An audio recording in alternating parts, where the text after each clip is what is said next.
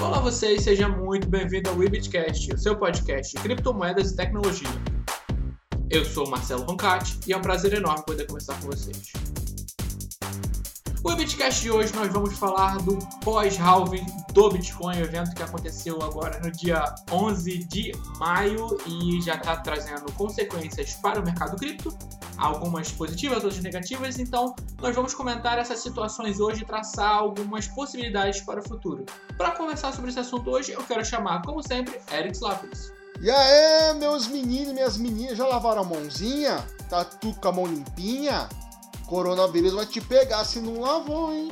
E também aqui quero chamar um convidado que não aparece com a gente há muito tempo, o pessoal cobrou bastante dele voltar a aparecer por aqui, Felipe Escudeiro, criador do canal Bitnada. Olá pessoal, tudo bem? E aí, obrigado aí pelo convite. Estamos aí.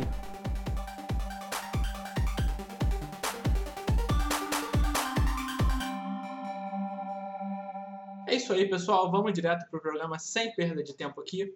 Eu quero falar com vocês sobre essa questão do pós-halving. A gente vai falar um pouquinho sobre hash rate, dificuldade, preço e expectativas. Aqui a gente pode focar nesses pontos. Mas falando do halving em si, correu tudo normal, não teve nenhum problema, não teve nenhuma falha na questão da programação, o pessoal sempre fica meio preocupado.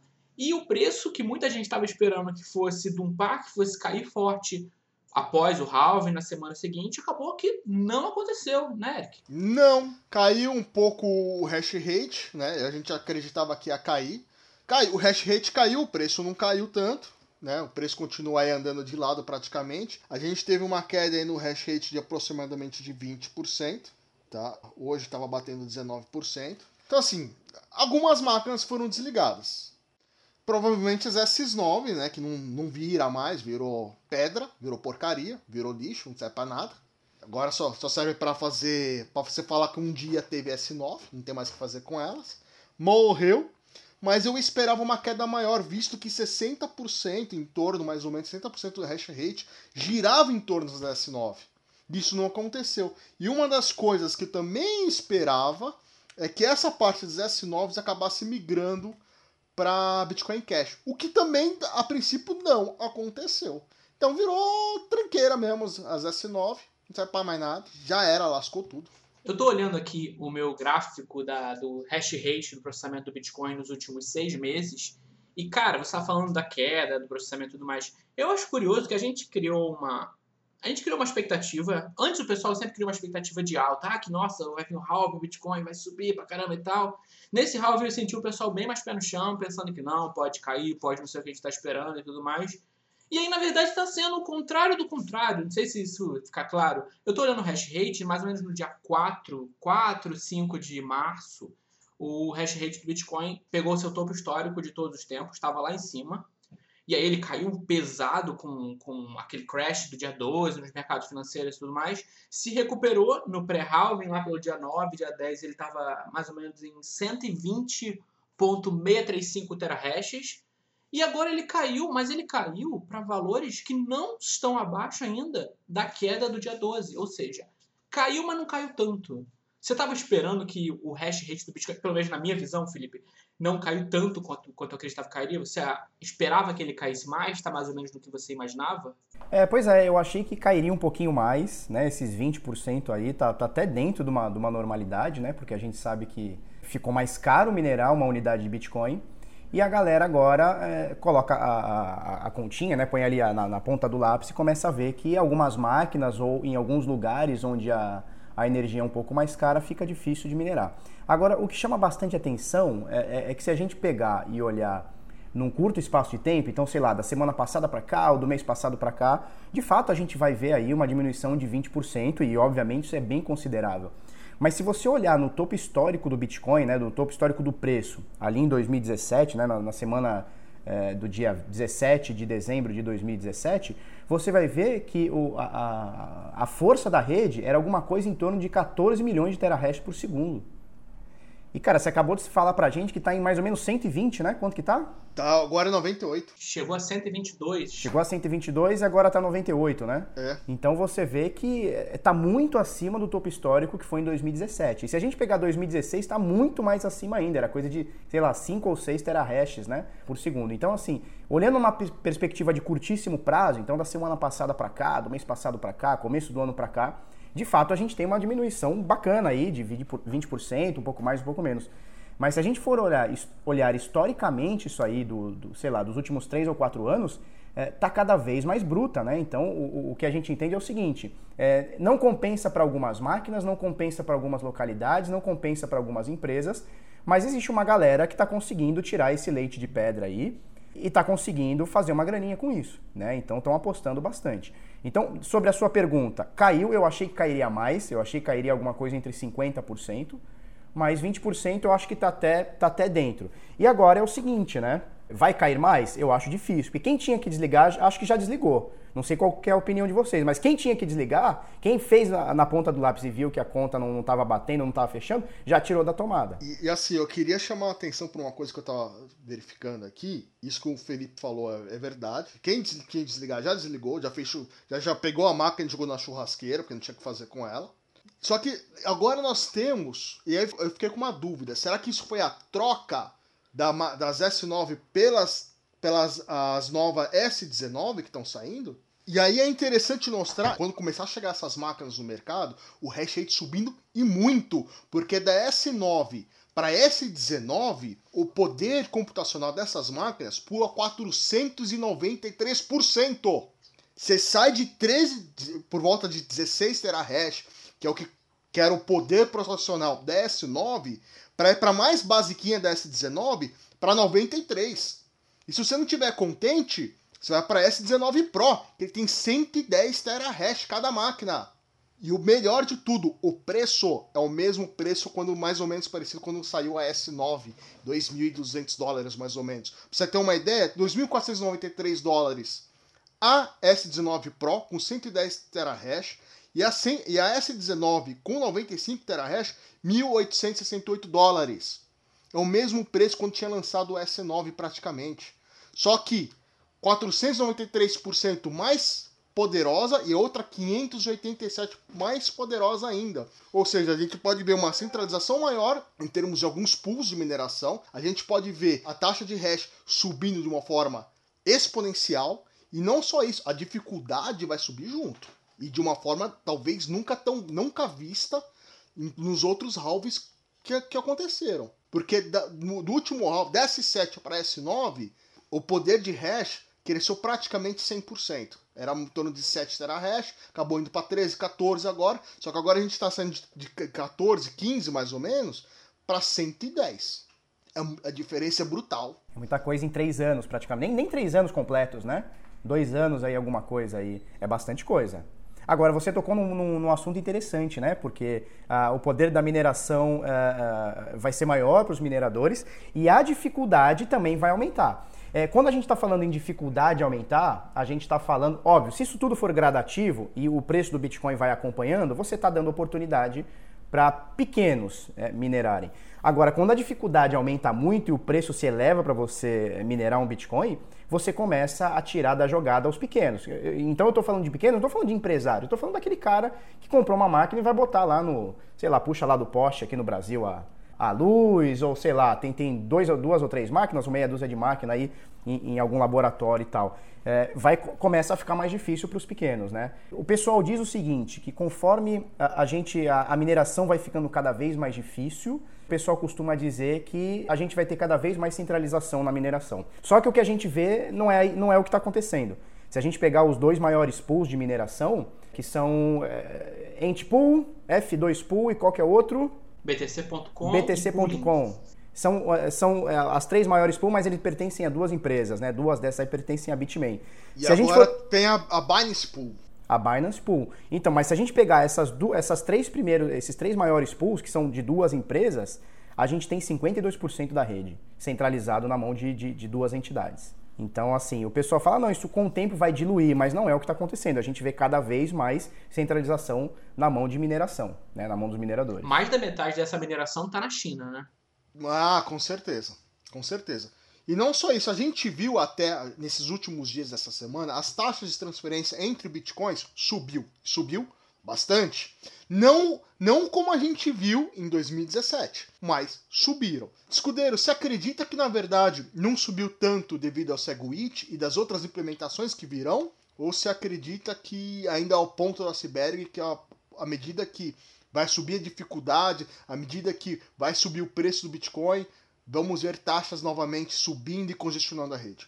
Eu acho que não, velho. Eu acho que, que essas taxas vão voltar a uma normalidade, talvez não ao que a gente tinha, sei lá, um ano atrás, né, que tinham menos transações do que agora. É, mas eu acho que o halving deu uma acelerada na galera em querer vender, querer comprar ou querer mudar de carteira, sei lá, o que fez com que congestionasse bastante a rede, né? O que aconteceu em 2017, muita gente fala que, é, porque assim, em 2017, né, é, agosto, se eu não me engano, agosto saiu o Bitcoin Cash.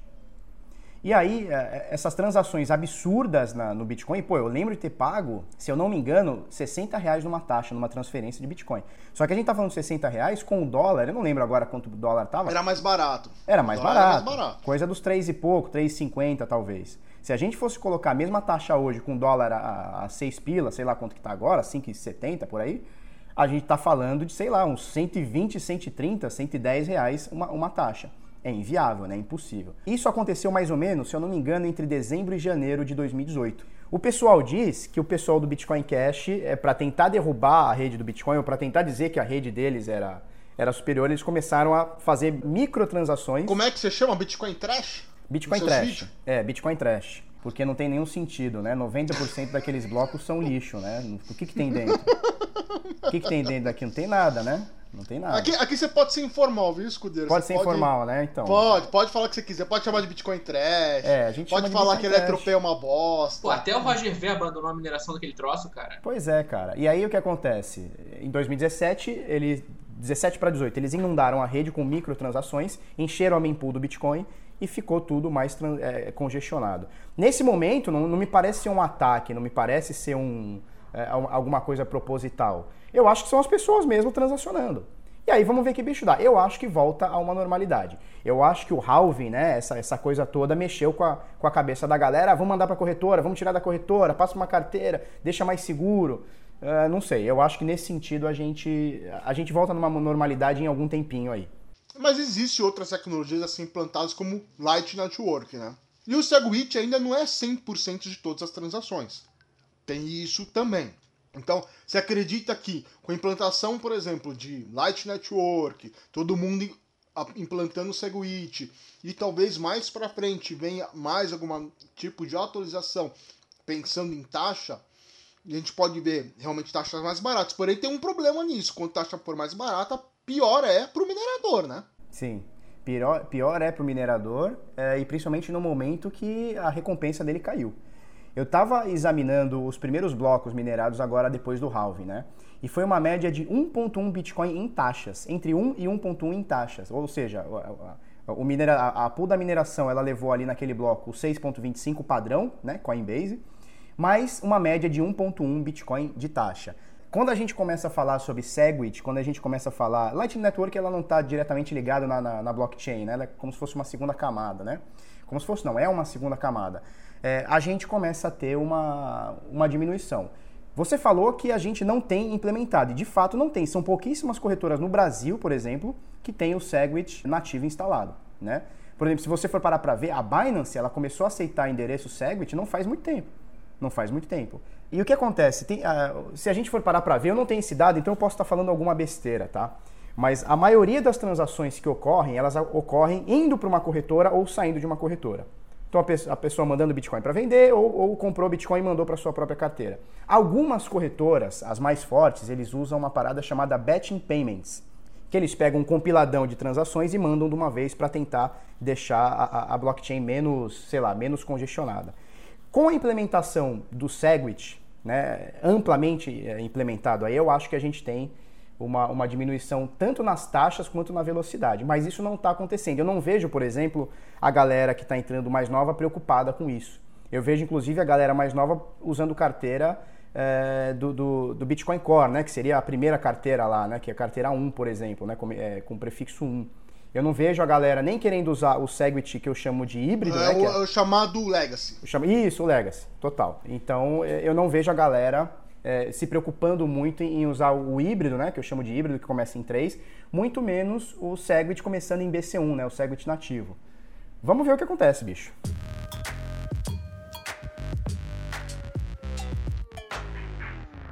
Vocês comentaram um pouquinho sobre a questão do hash rate, da dificuldade. Em linhas gerais, o hash rate caiu mais ou menos ali no que o Felipe falou, 20 a 25% nesse período de pós-halving.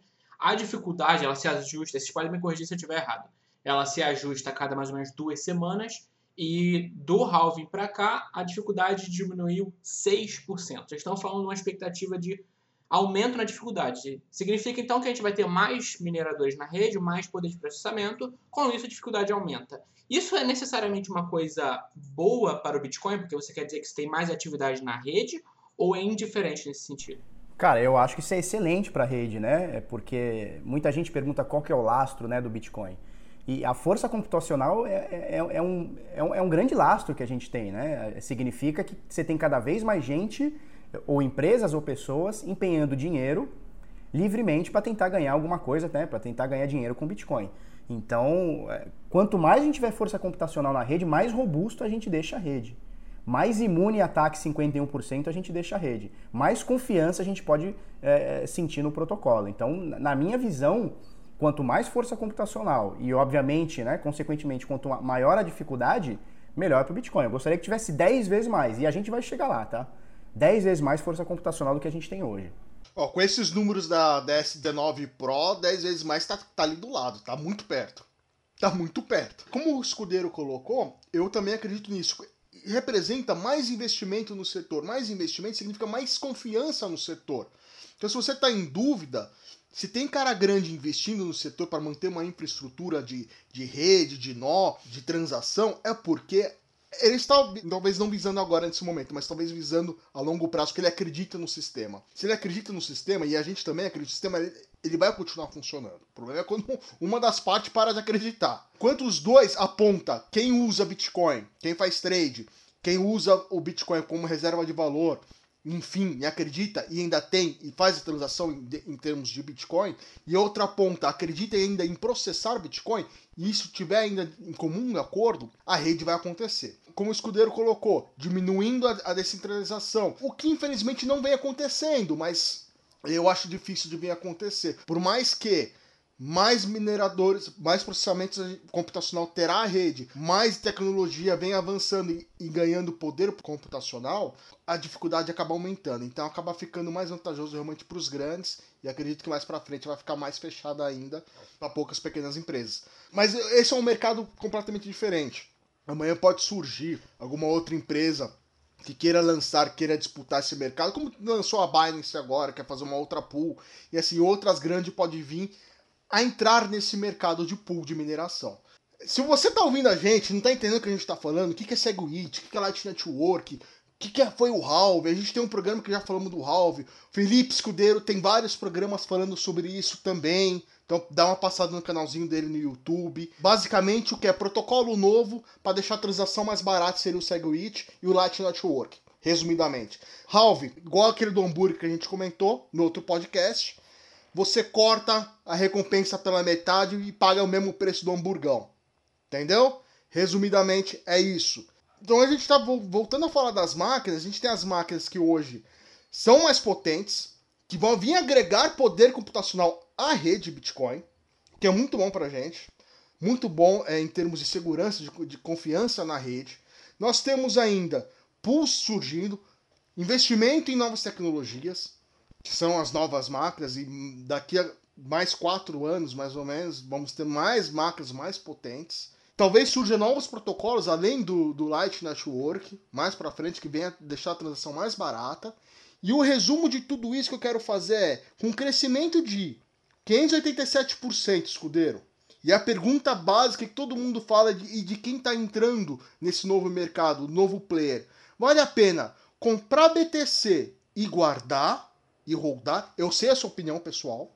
Eu sei a sua opinião pessoal. Mas eu queria saber de forma numérica hoje, porque as coisas mudaram. As coisas mudaram. 587% de crescimento de, de, máquina é muita coisa. Você acredita que hoje, para quem é um novo player, quer entrar nesse mercado, compensa entrar por onde? Comprar os bitcoins e guardar? Ou começar a investir em mineração?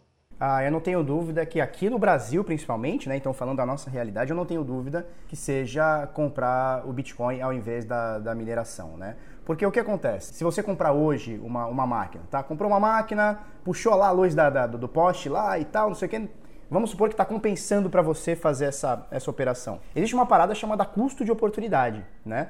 Então você vai comprar, que nem você falou, pô, uma, uma, uma S19 agora na casa dos 2 mil dólares tal. Então a gente está falando aí de praticamente 10 mil reais, até mais, né? Quase 12 mil reais. É, esses 12 mil reais comprado em Bitcoin, será que daqui dois anos, que é mais ou menos o prazo para essa máquina se pagar, certo? Será que daqui dois anos esses, esses 12 mil reais já não, já não valorizou mais do que isso? Né? Então eu acho que você está perdendo custo de oportunidade comprando uma máquina de mineração. Só para a gente fazer uma, uma, uma, comparação, em 2017 eu e mais dois amigos a gente queria, 2016 para 2017, tá? A gente queria comprar, é, fazer lá no eu tinha um cantinho lá no meu escritório, lá na minha confecção que a gente queria botar umas máquinas lá. Então já tinha até um esqueminha, tal, vamos pagar a luz daqui, coisa de lá, compra a máquina aqui, vamos botar um cara para ficar tomando conta, botando óleo na máquina, não sei o que, beleza. A gente ia gastar o todo é, coisa de 100 mil reais entre final de 2016 e começo de 2017 em maquinário. Se a gente tivesse gasto tá, esse dinheiro, a gente teria uh, o lucro né, desse investimento mais ou menos é, em mais ou menos 2018 tá certo? Então passou 2017 inteiro, 2018 inteiro praticamente para a gente começar a botar a mão na grana. E se a gente tivesse comprado o equivalente desses 100 mil reais que a gente ia comprar em máquina, se a gente tivesse comprado em Bitcoin, se desse certo o nosso negócio, em vez de a gente comprar máquina, a gente tivesse comprado Bitcoin, cara, a gente teria mil por cento praticamente de alta em apenas um, só em 2017. Então, quando você compra a máquina, é, você está perdendo um custo de oportunidade, porque a máquina ela precisa, segundo os cálculos aí de quem entende, né? E, do, e eu conversei isso bastante com o Rossello esses dias. É, ele fala que mais ou menos dois anos para se pagar, 24 meses aí para se pagar. Cara, se você comprou há dois meses atrás, naquele crash todo louco do Bitcoin, o Bitcoin chegou a bater 3.800. Agora ele está praticamente 10, né? 9, sei lá, 9,700, alguma coisa. Pô, se você comprou uh, máquina naquele dia, você vai demorar dois anos para ela se pagar. Se você comprou Bitcoin naquele dia, você já dobrou o preço. Então, hoje, sem dúvida nenhuma, no Brasil, então, eu estou falando da nossa realidade, onde a, a, a, energia elétrica é cara, não compensa minerar e tal, impostos e, e essa coisa toda. Eu acho que hoje, sem dúvida, o meio de entrada é, é, é, comprar diretamente o Bitcoin e não máquinas. E o novo player? Tô, tô, falando do novo player, né? O cara que tá entrando no mercado hoje, ele não conhece o Felipe Escudeiro, não me conhece, não conhece o Marcelo, não conhece nada, não conhece ninguém. Mineração em nuvem. Ah, não. Põe a mão na carteira e corre nessa? porque. Não, põe a mão na carteira, esconde a carteira e corre, porque vai ser roubado. Vai ser roubado? Vai ser roubado. Inclusive aquela mineração em nuvem da própria Bitmain? Ah, qualquer uma. Não sei se o Felipe sabe, mas tem a Bitmain lançou o próprio serviço dela em nuvem. É, pois é, é complicado, né? Porque assim, por que que, vamos supor que você tem uma mineradora, por que que você vai vender o serviço se você pode lucrar com isso? Você já comprou a máquina? Você já comprou a máquina, você minera ela, você vai gastar energia, quer dizer, por que que você vai dividir esse lucro com alguém? Pra, na minha opinião, não faz muito sentido. Por isso que eu acredito que mineração em nuvem não, não funciona.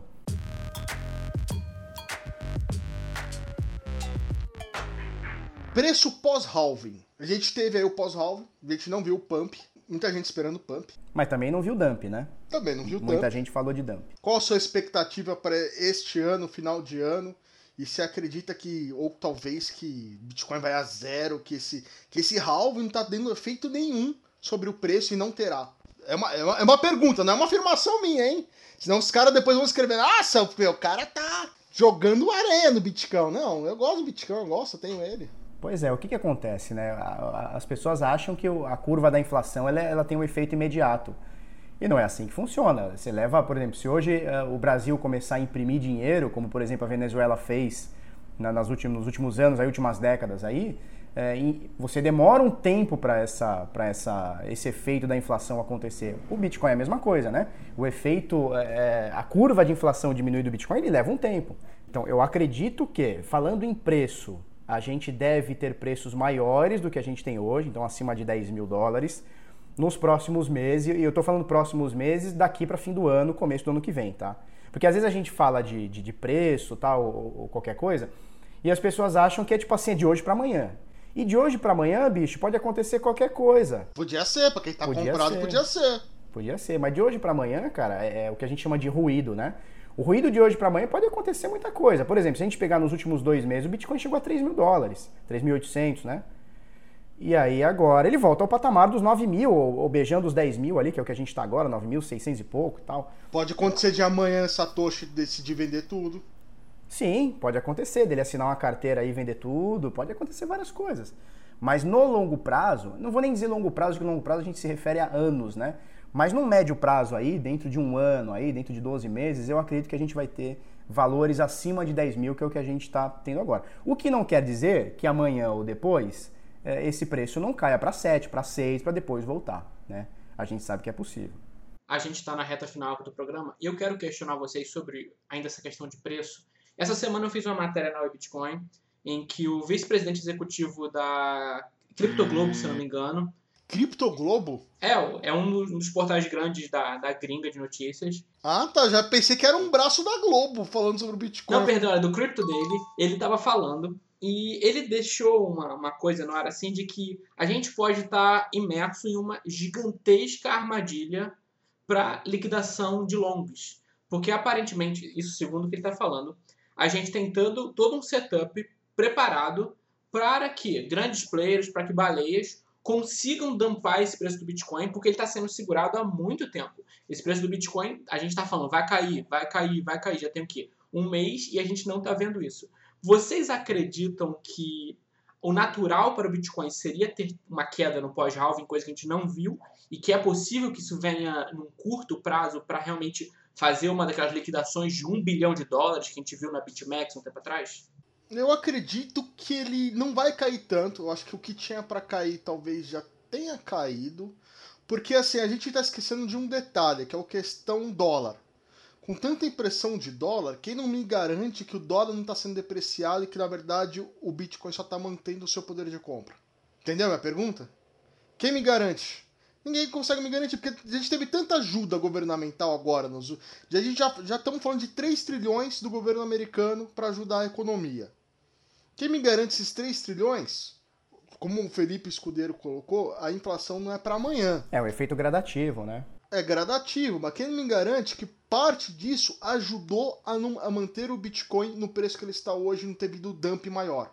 Então você acha que o preço do Bitcoin está se mantendo de maneira orgânica e não de maneira manipulada? Eu acredito que ele está se mantendo de maneira orgânica. E não só isso. Essa semana, essa semana, o Robert Kiyosaki, o autor do Pai Rico, Pai Pobre, para quem não conhece, falou que acredita no BTC a 70 mil dólares num prazo de até 3 anos. Mas essas previsões mas, de ah, o Bitcoin é tanto. Mas calma, mas tanto, ele são... fez essa previsão dando, dando como parte um dos pressupostos devido à inflação do dólar. Você entendeu? Não que o Bitcoin vai subir tanto, ele vai ter sua parcela de subida, mas devido à depreciação do dólar devido à inflação que vai ser gerada devido à emissão de moeda. Mas por que, que esse aumento tão bruto, tão violento não acontece no ouro? É uma coisa muito mais constante. Mas quem falou para você que não, já não tem projeção pro ouro? A gente viu, começo do ano do ouro era tanto. Hoje a gente tá em 1.750 dólares o ouro. Já tem previsão para 8 mil dólares. E para menos de 3 anos ele bateu 8 mil dólares. Então você acredita que os ativos de segurança têm uma, um potencial de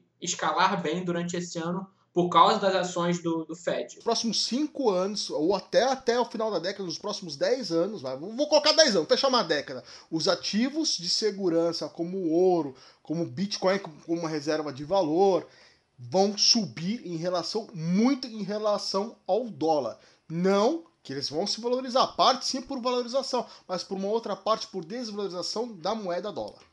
Pois é, é complicado a gente saber, né, se se está rolando uma uh, está rolando uma manipulação ou se está rolando de forma orgânica, porque o, o, Bitcoin ele tem pouca liquidez, né? Se a gente comparar, por exemplo, com o forex que movimenta trilhões, eu não sei, eu não lembro agora se 3 ou 5 trilhões de dólares por dia, é um absurdo, né? Se a gente for ver o, o mercado de criptoativos, hoje estava em alguma coisa em 110 bilhões, né? Então a gente tem, nossa, é, é quase 50 vezes mais no forex. Se a gente for parar para ver o nosso mercado, cara, qualquer riquinho consegue manipular. Então você pega um cara aí que tem 2, 3 mil bitcoins, porra, ele faz ordem de venda aqui no, na, na, na Binance, shorta na BitMEX e vice-versa, ele consegue dar uma mexida no preço, né? Então fica muito difícil a gente saber se está rolando uma manipulação ou não.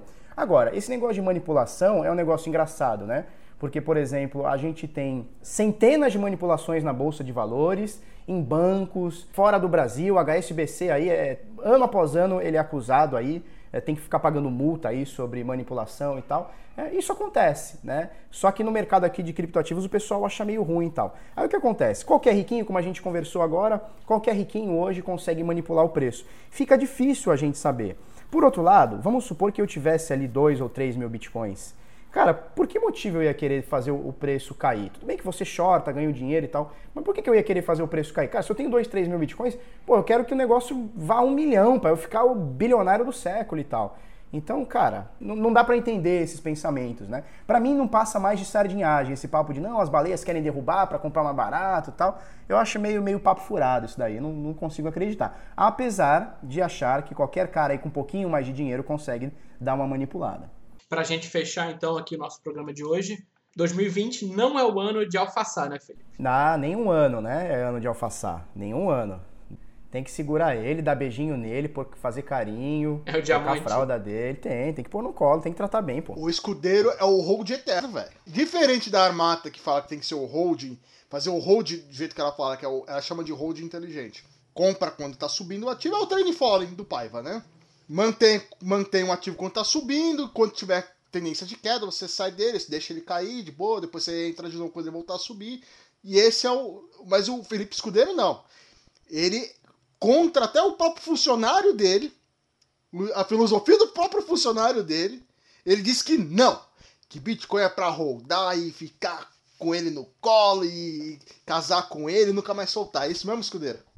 Não, tem que casar com ele, porque é o seguinte, se você pegar lá desde 2010, que é quando a gente. Olha eu arrumando preço, briga né? no programa já entre o Felipe e o Paiva.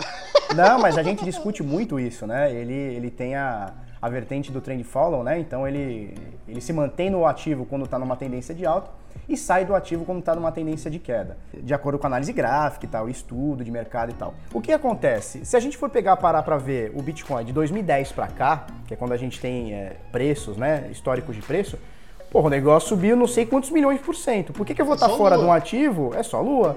Por que, que eu vou estar tá fora de um ativo que em 11 anos sobe milhões por cento? Não tem sentido, cara. Eu acho que chega até sem sanidade eu ficar fora de um ativo desse, né? Então a gente se mantém firme aí, a gente fica firme.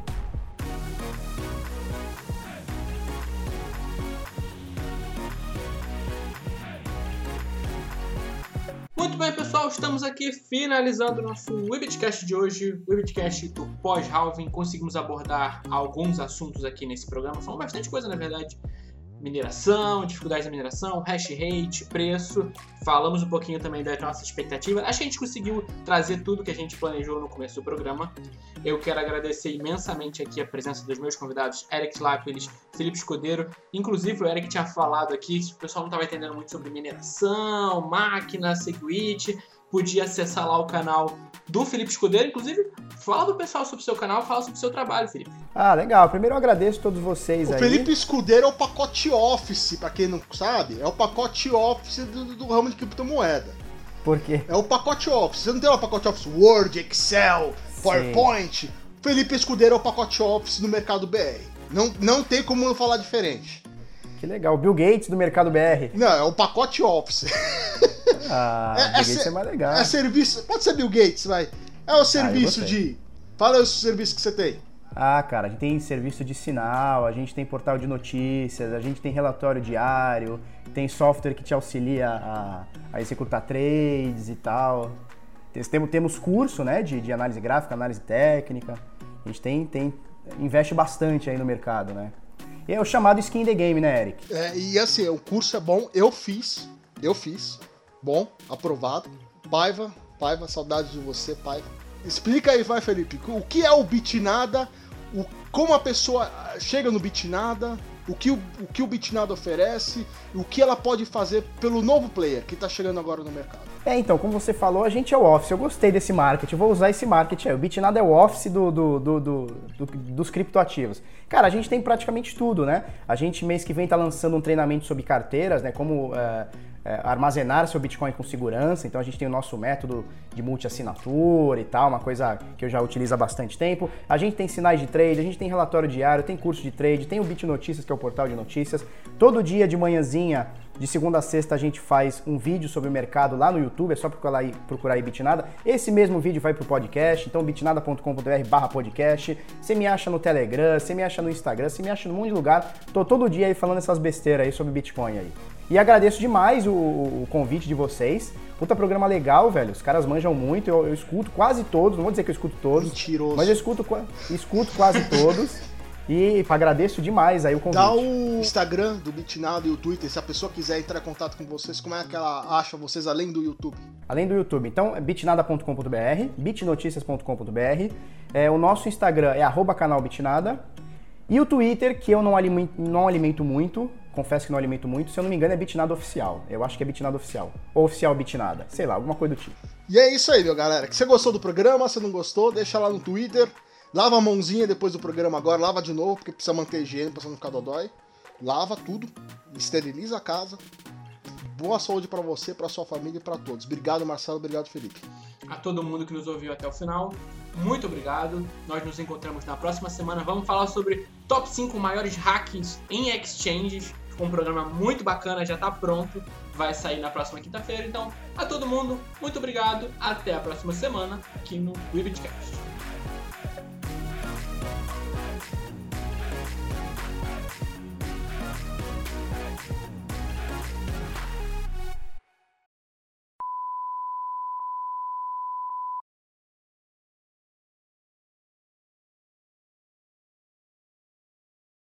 Nenhuma do que a gente tá falando, meu querido.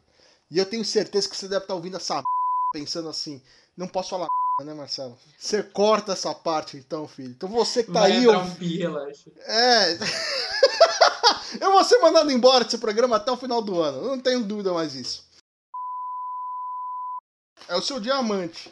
Tem, tem que colocar ele lá no, no seu paper wallet, que você for, o hard wallet Cava lá no quintal, perto da árvore, cava, põe lá, terra lá, faz um mapinha, deixa pros filhos.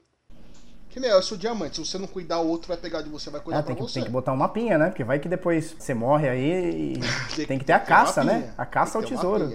Mas quem mora em, em, apartamento, como é que faz? Cava no, no quintal do prédio mesmo. No quintal do no prédio. Quintal, né? Aí vem o cachorro, leva a sua ledger embora, nunca mais vê. É, não, põe no quintal e reza pro zelador não, não ver na câmera, né? O que esse louco tá enterrando aí no meio do quintal do prédio? É. Faz escondido, faz madrugada, meu querido. Ou vai pois lá pro é. Parque de Ibirapuera, no meio da Praia de Santos. Nossa, aí você tá lascado, é. cara. Botar na Praia de Santos, a pomba tira no meio no mesmo segundo.